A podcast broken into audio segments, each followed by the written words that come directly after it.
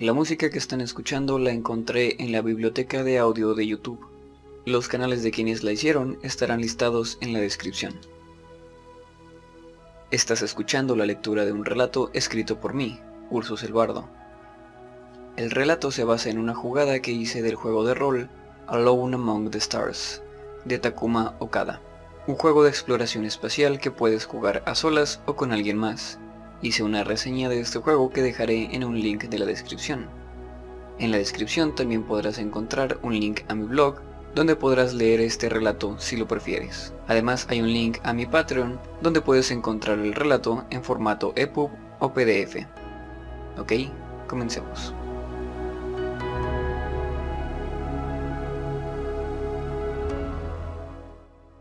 Los viajes de Elliot, Inframundo por Ursus el Bardo. Elliot se encontraba en el nivel del taller dando mantenimiento a su equipo de buceo. Trabajaba en la boquilla mientras el resto del equipamiento estaba disperso sobre la mesa de trabajo. Era tedioso, pero no quería repetir el incidente en Acuario, el último planeta que había explorado. Cada tantos minutos se tomaba un momento de descanso para dar un sorbo a su té negro, que ya estaba comenzando a enfriarse. En esos momentos dirigía sus ojos castaños hacia un monitor que había programado para imitar una ventana. La pantalla mostraba las imágenes de las cámaras externas de la nave. Elliot podía ver la inmensidad del espacio mientras saboreaba su té. De pronto se oyó un breve sonido de trompetas entonada triunfal. Era la notificación que le avisaba cuando había un planeta que valiera la pena explorar. Dejó de lado su equipo de buceo y, tomando su taza de té, deslizó su silla flotante hasta la consola de control. En la pantalla había un icono circular con detalles que lo hacían lucir como un planeta. El símbolo pulsaba con un número 1 sobrepuesto. Elliot lo tocó y se abrió una ventana. Se podía leer escáner planetario en la parte superior de la ventana. Dentro de ella se veían los datos del escaneo. Los datos eran limitados, pero eran mejor que nada. Los sensores le podían decir si el planeta era habitable para él y darle una idea general de los biomas más grandes. Pero si quería saber qué había en el planeta, tenía que bajar a explorarlo. Definitivamente sería útil tener más información, pero Elliot prefería descubrir el terreno por sí mismo. Tocó un botón en la esquina inferior derecha de la ventana del escáner que decía Ir. Las coordenadas del planeta se agregaron al sistema de navegación y la nave cambió de curso hacia su nuevo destino apareció un anuncio en otra pantalla que decía tiempo de viaje, dos horas. Bueno, se dijo Elliot, eso me dará tiempo para terminar de limpiar. Deslizó la silla de regreso a la mesa de trabajo y continuó con su tediosa tarea de limpieza. Desde órbita el planeta lucía como casi todos los planetas habitables. Los cambios más notorios eran el tamaño y la posición de los continentes, y el tamaño de los océanos, y a veces las nubes. Este planeta tenía un supercontinente. Debajo de la línea del Ecuador se extendía un gigantesco desierto. Las fotografías satelitales que estaba tomando la nave no mostraban nada particularmente interesante en la superficie, pero parecía haber muchas cuevas. Decidió aterrizar en la falda de una montaña cerca de una cueva. Al otro lado de la cadena montañosa estaba el gigantesco desierto.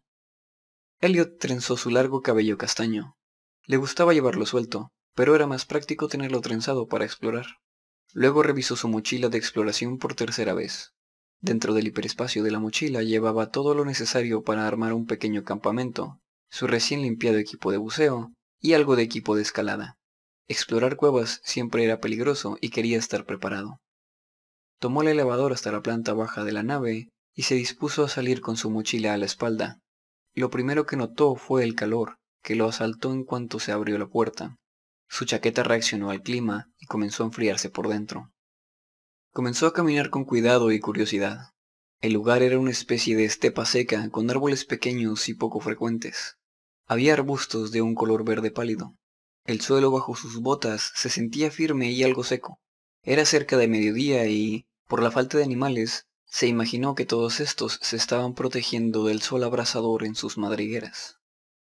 La cueva que planeaba explorar estaba a unos 100 metros. Era una abertura en el costado de la montaña. Elliot comenzó a caminar hacia su destino con paso enérgico. Siempre le alegraba poder estirar las piernas fuera de la nave. Mientras caminaba alzó el brazo derecho hacia el cielo y lo sostuvo con el otro por el codo. Al terminar de estirarse, exhaló satisfecho. El terreno a su alrededor no era muy interesante, pero aún así decidió tomar algunas fotos. Se llevó una mano a los lentes y activó el modo fotografía tocando un botón. Dirigió su vista a lo que quería fotografiar y oprimió de nuevo el botón para fotografiar el paisaje. Al llegar a la entrada de la cueva se detuvo a tomar una foto y luego entró. Caminó por el amplio túnel con cuidado. El lugar era casi tan seco como el exterior, pero hacía menos calor. Su chaqueta reaccionó a esto último y dejó de enfriarse. Después de unos 10 metros se había puesto suficientemente oscuro y los lentes activaron la visión nocturna. La oscuridad se transformó en un mundo de tonalidades verdes.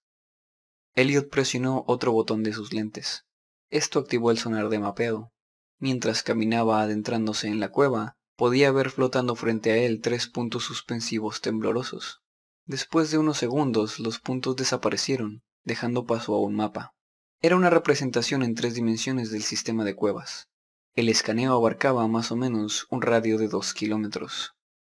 Elliot no notó nada muy interesante, así que decidió seguir avanzando un rato para ver si se encontraba algo.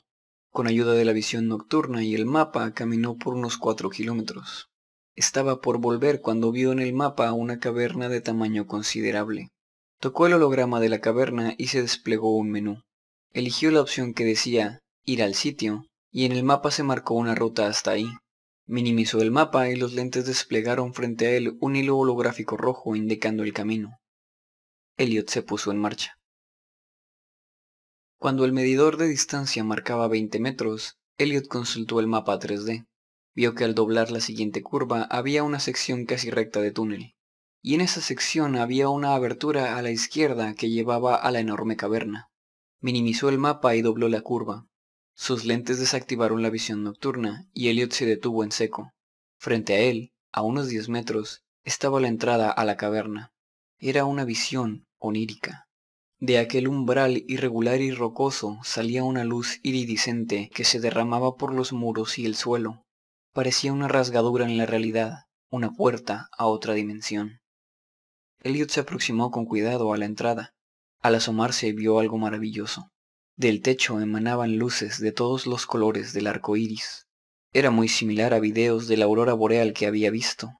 Inmediatamente se puso a grabar el fenómeno con sus lentes.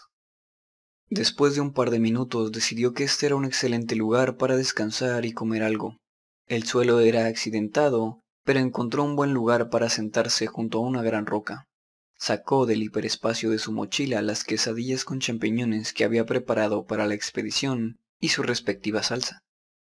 ¡Oh, oh, oh! dijo después de dar el primer bocado. La salsa le había quedado más picante de lo que había creído. No era algo malo, pues en su opinión mientras más picante mejor.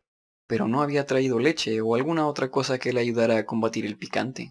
Para cuando terminó de comer se había terminado una de sus botellas de agua y la mitad de otra.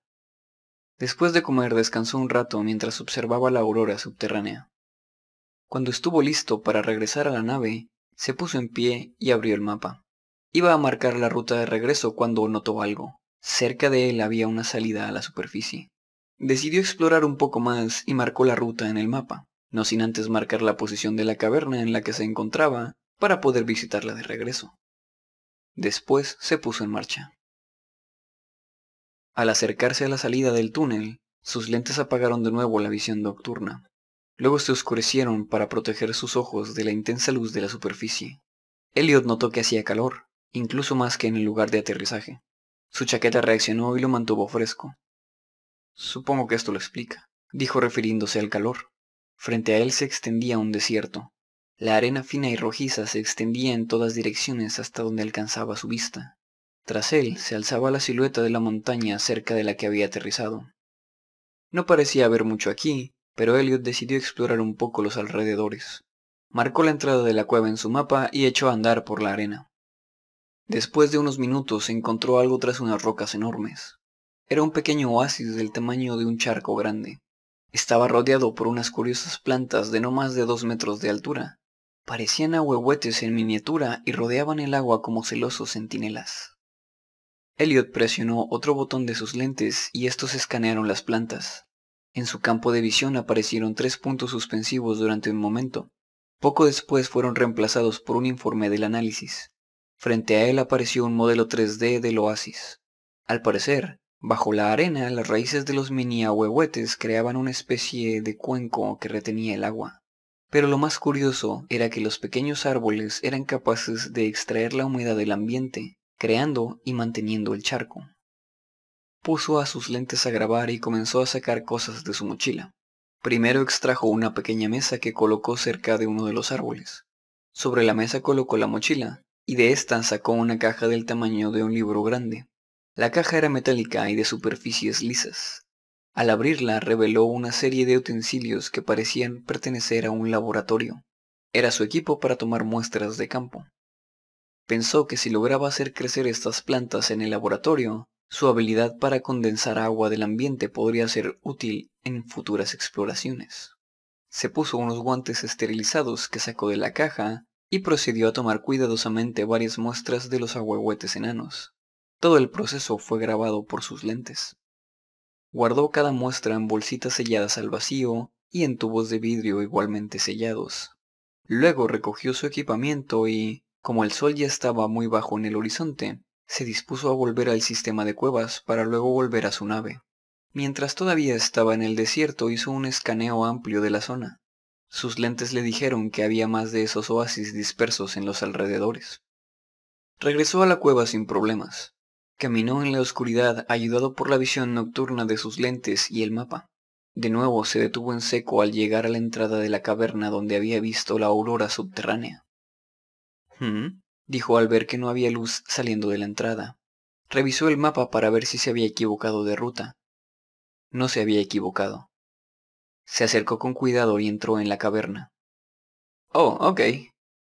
El techo de la cueva era más alto de lo que había creído. La aurora había ocultado poco más de un tercio de la cueva con su luz. Ahora Elliot podía ver lo que se ocultaba tras los maravillosos colores de la aurora. En el techo de la caverna había un ecosistema.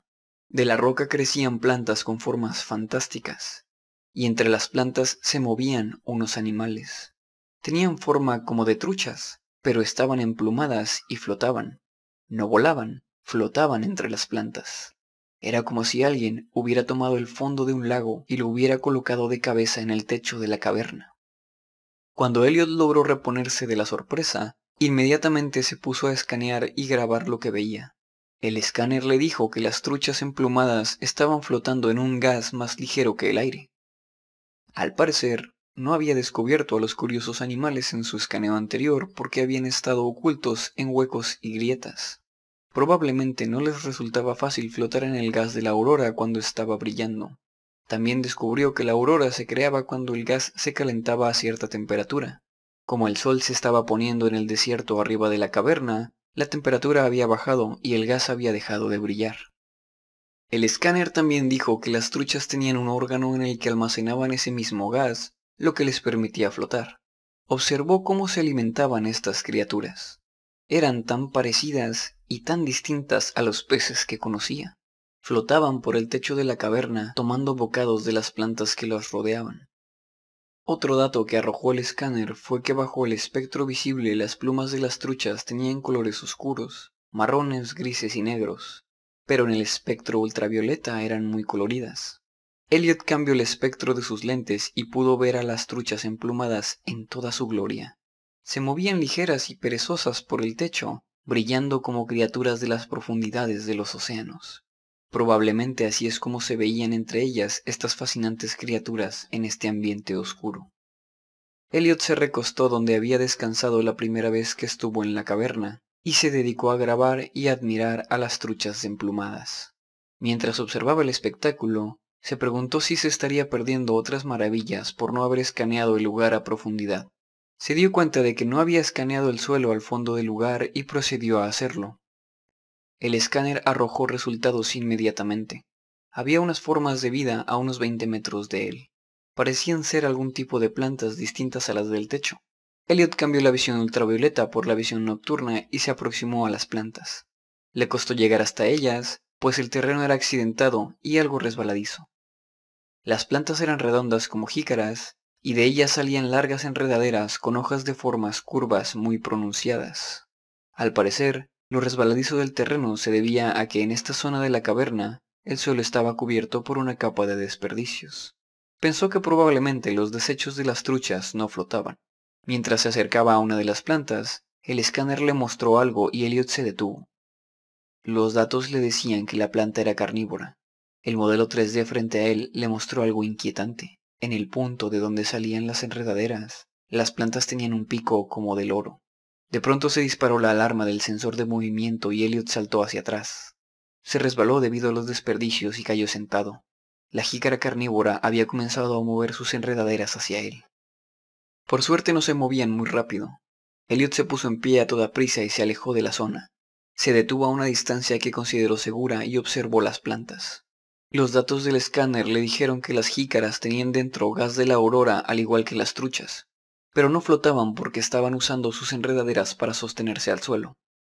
Unos minutos después las jícaras comenzaron a soltarse del suelo, flotaron hasta llegar al borde del gas de la aurora y extendieron sus enredaderas hacia el techo.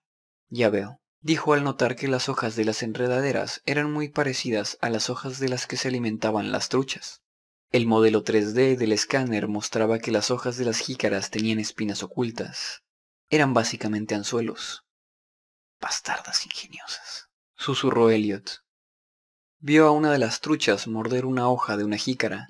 La enredadera reaccionó envolviendo al animal.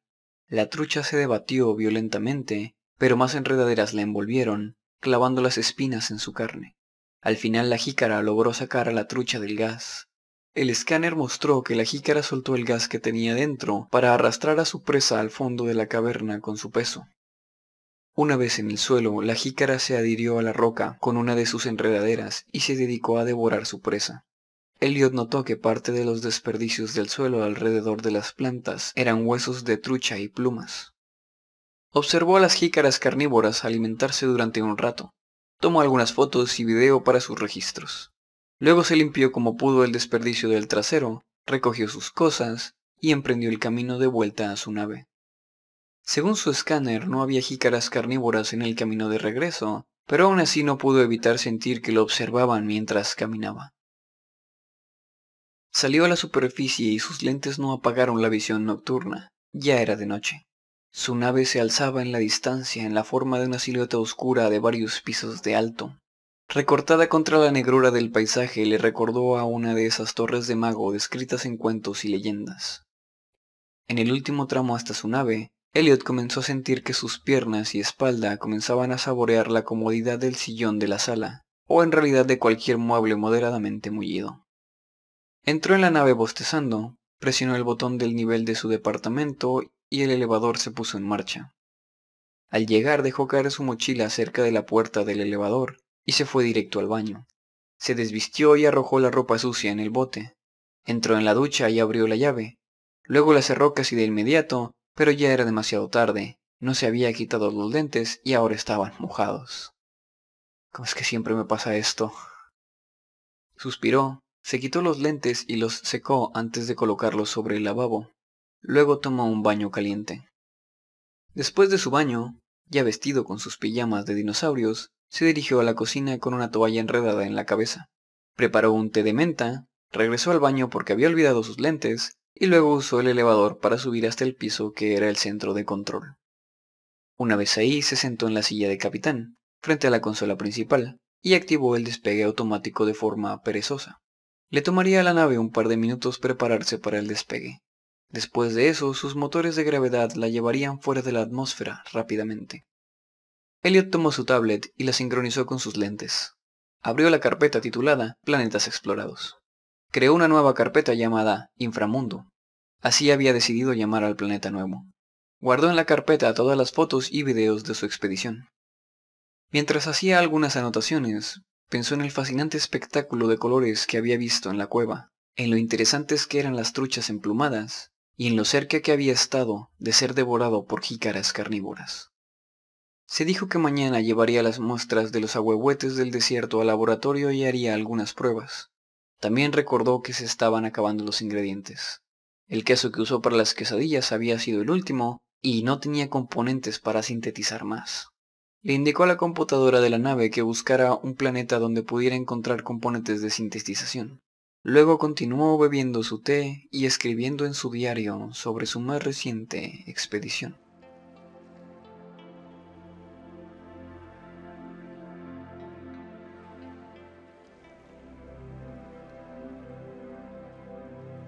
Hasta aquí llega la lectura de esta noche. Como curiosidad, el detalle de las truchas y el espectro ultravioleta lo incluí al recordar que hay animales que perciben este espectro, y algunos de estos animales se ven diferentes en ese espectro. En la descripción les dejaré un par de videos sobre el tema.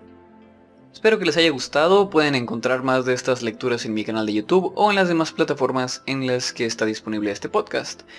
Links en la descripción. Mis redes sociales están en la descripción, pueden seguirme en Twitter para enterarse cuando salen nuevas fogatas y en Instagram para ver fotos de mis michos, mi comida casera y mi pixel art. Además está mi Patreon, donde si me apoyan con un dólar al mes, tendrán acceso a versiones HD de mi pixel art. La portada de este relato, por ejemplo, ya está disponible. Nos vemos la próxima fogata. Viajeras y viajeros.